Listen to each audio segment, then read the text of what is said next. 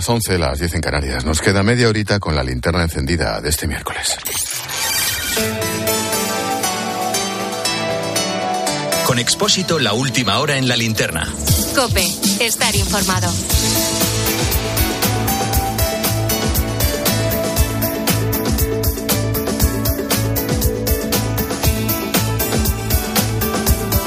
Saludamos a los oyentes de Deportes Cope que se incorporan a de esta última media hora de la linterna. Resultado del primer partido de semis de la Copa del Rey, Osasuna 1, Athletic de Bilbao 0. Mañana el siguiente, la semana que viene, próximos días, la segunda vuelta. 1-0 ha ganado el Osasuna y dentro de un mes creo más o menos es la siguiente, la siguiente vuelta. El caso mediador sigue dejando un goteo incesante de detalles y de titulares nuevos. Lo último, lo último, la declaración ante el juez del exdiputado del PSOE Juan Bernardo Fuentes, Tito Berni, que publican los colegas de ABC y del Confidencial. Niega todas las acusaciones, asegura que no se benefició de ningún pago y que tampoco estuvo en los prostíbulos. Bueno, de aquella manera lo dice. Textualmente dice que no le consta. Responde con evasivas cuando le preguntan sobre su relación con Antonio Navarro, el mediador entre los empresarios y los cargos públicos. Según él, nunca le recibió en su despacho, aunque admite que comieron alguna vez en la cafetería del Congreso. Defiende que las visitas de empresarios a la Cámara Baja son habituales.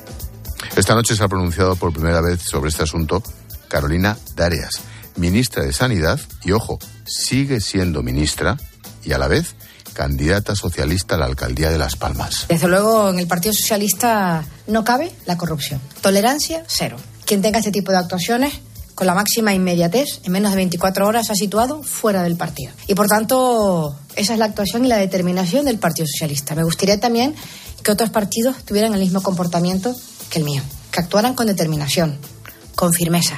Desde luego nosotros no tenemos nada que ocultar, antes al contrario, máxima transparencia. Que otros hagan lo mismo. Hombre, máxima transparencia. ¿Quiénes son los otros que estaban en las cenas? Bueno, con este caso en todas las portadas, Pedro Sánchez va a poner tierra de por medio en los próximos dos días. Su agenda internacional le llevará a Irlanda, Dinamarca, Finlandia para seguir preparando la próxima presidencia de turno de la Unión Europea. Ricardo Rodríguez, buenas noches.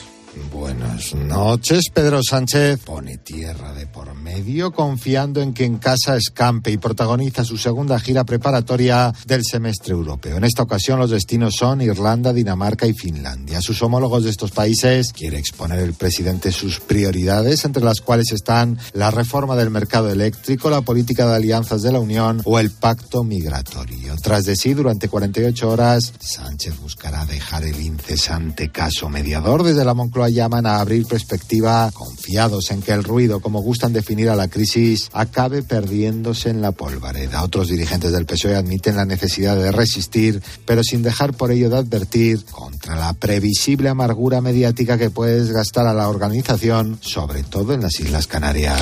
Mañana también hablaremos de la ley del aborto y de la ley trans que entran en vigor. Gracias a la primera, las chicas mayores de 16 años podrán abortar sin consentimiento paterno y por la ley trans, a partir de esta misma edad, se podrá cambiar de género sin autorización de los padres.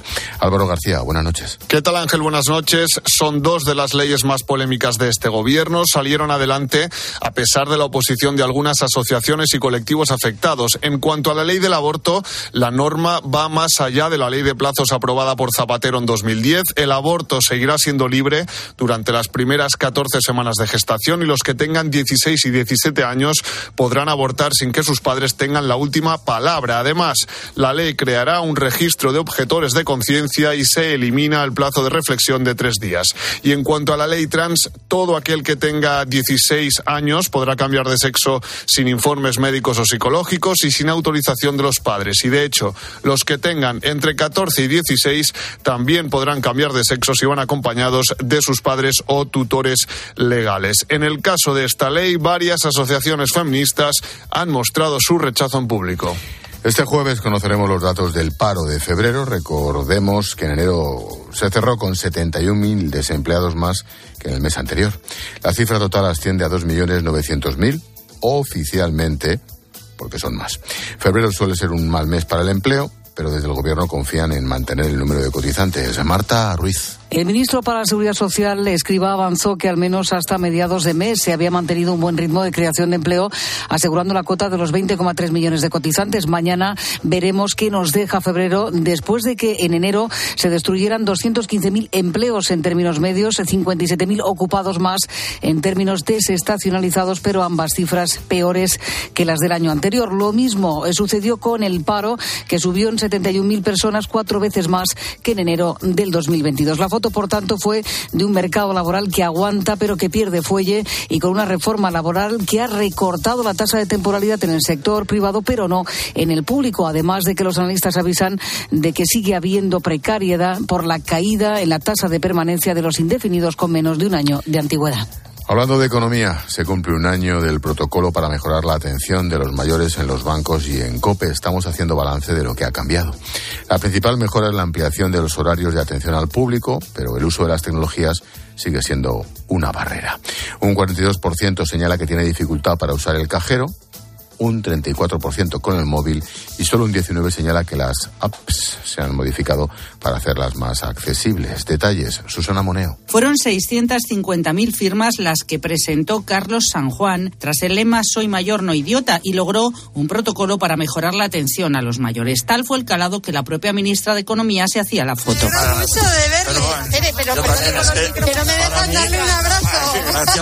Pero un año después quedan asignaturas pendientes. Se han mejorado los horarios sí y la atención directa, pero no se han simplificado los cajeros ni las operaciones online. Se cierran sucursales y algunas entidades quieren anular las cartillas o las penalizan con comisiones. A esas personas que ya hacen verdaderos máster de economía sin ser economistas para llegar a final de mes, que encima les pongamos trabas para acudir a lo que es auténticamente suyo, pero no está pidiendo limosna. Es que nos da, nos da la impresión a veces de que tratan de, de comunicarnos como si el dinero nos lo estuvieran regalando. Hay nueve millones y y medio de pensionistas y la brecha digital es infranqueable, mientras en el Congreso sigue paralizada la ley del defensor del cliente financiero. Y un último apunte, la borrasca Juliet empieza a retirarse. Mañana subirán las temperaturas hasta valores habituales en esta época, aunque 13 comunidades han de seguir en alerta. En algunos puntos de Teruel se verán 10 grados bajo cero.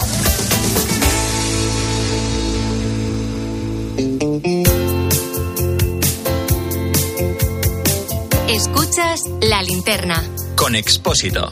Cope, estar informado.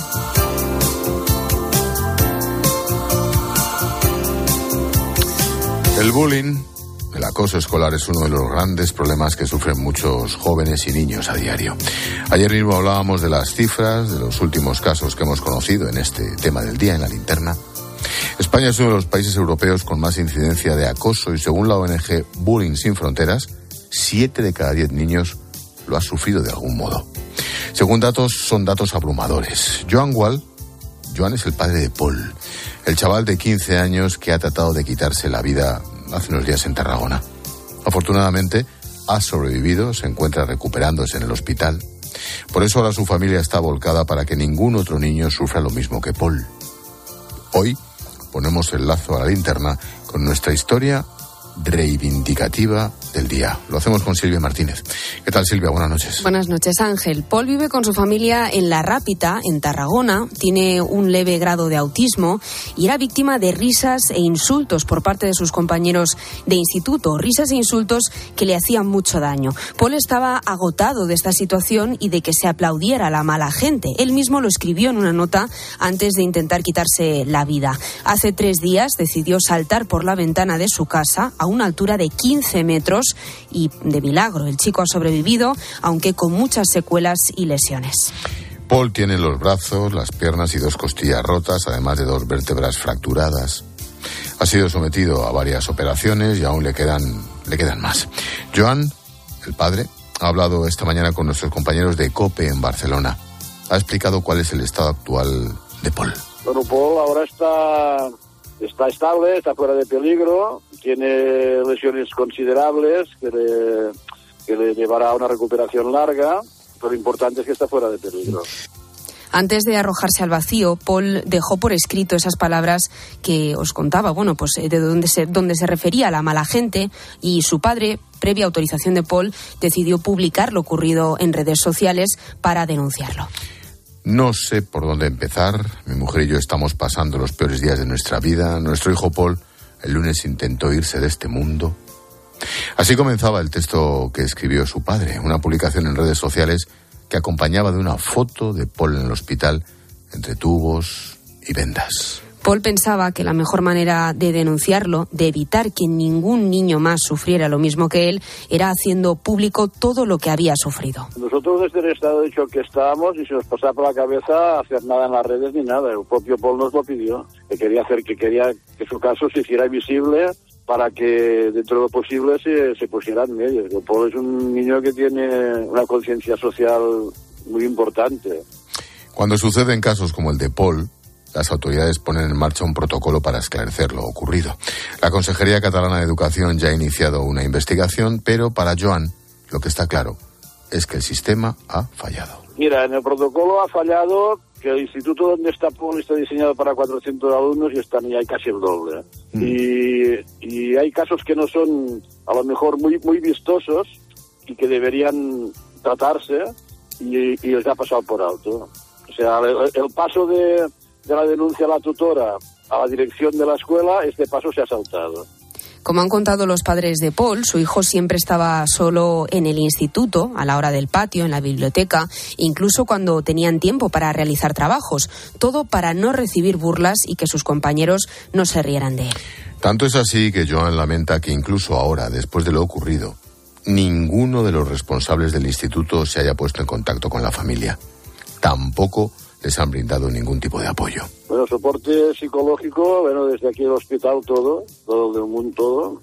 A nivel de la escuela están herméticos, pero en que haya investigación desde la escuela no, no pero de la asociación de padres, digamos, de la FA sí mucho. Por eso Joan ha recordado el papel tan importante que tienen los padres en todo este proceso. Son el verdadero apoyo de sus hijos. Pese a todo lo ocurrido, Paul quiere ponerse bien, iniciar su proceso de recuperación por desgracia hay más historias como esta. Precisamente ayer en los micrófonos de la linterna, aquí en COPE, hablábamos con Raquel, la madre de Marta. Su testimonio fue impresionante, siempre estuvo al lado de su hija apoyándola, y es que empezó a sufrir bullying muy pronto, en quinto de primaria. Cuando eres adolescente, lo único que quieres es que te quieran, ser la aceptación de todo el grupo, cuando estás construyendo la autoestima y la identidad. Y si te anulan, no, no quieres vivir, no sirve de nada, no, entiendes, porque todo te lo invalidan, todo lo que haces, eres pesada, eres cotorra, eres pesada, eres cotorra, y, y da igual, da igual. Marta tuvo varios ingresos tras intentar quitarse la vida y Raquel recuerda esos días con mucho dolor, pero gracias al apoyo de los profesionales, su hija está ahora recuperándose. Lo verdaderamente importante para combatir estos casos de acoso es la educación, sobre todo la educación emocional que aprendan a gestionar sus emociones, que sepan reconocer que, tienen tristeza, que tienen un dolor en el pecho, que, que sepan entender lo que les ocurre. La inteligencia emocional es imprescindible. Paul, un chico de 15 años que trató de quitarse la vida el lunes, está ingresado en el hospital tratando de recuperarse. Ha denunciado el acoso que ha sufrido por parte de sus compañeros, igual que Marta. Ahora los dos luchan para que a ningún niño o adolescente les pase lo mismo que a ellos. Lo hacen con el apoyo incondicional de sus familias. Incluso Joan, el padre de Paul, empieza la campaña en redes sociales. Gracias Silvia por poner el lazo en la linterna con nuestra historia reivindicativa del día. A ti Ángela, hasta mañana. Adiós.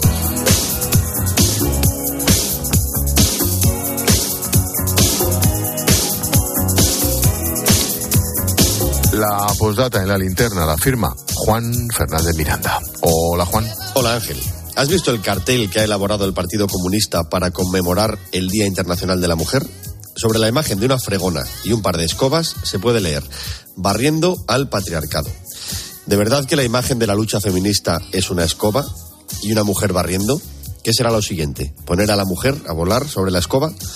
Amigos del PC, si era una broma, no se entiende. Y además, si hablamos de feminismo, no estamos para bromas. Os recuerdo, la ley más importante aprobada por el partido que os representa en este gobierno ha beneficiado ya a casi 700 delincuentes sexuales. Ya sabíamos que estáis obsesionados con el heteropatriarcado, pero convendría que abandonarais el siglo XX, mediados, y os acercarais a 2023. Hace ya muchos años que la sociedad española está comprometida con la bandera de la igualdad.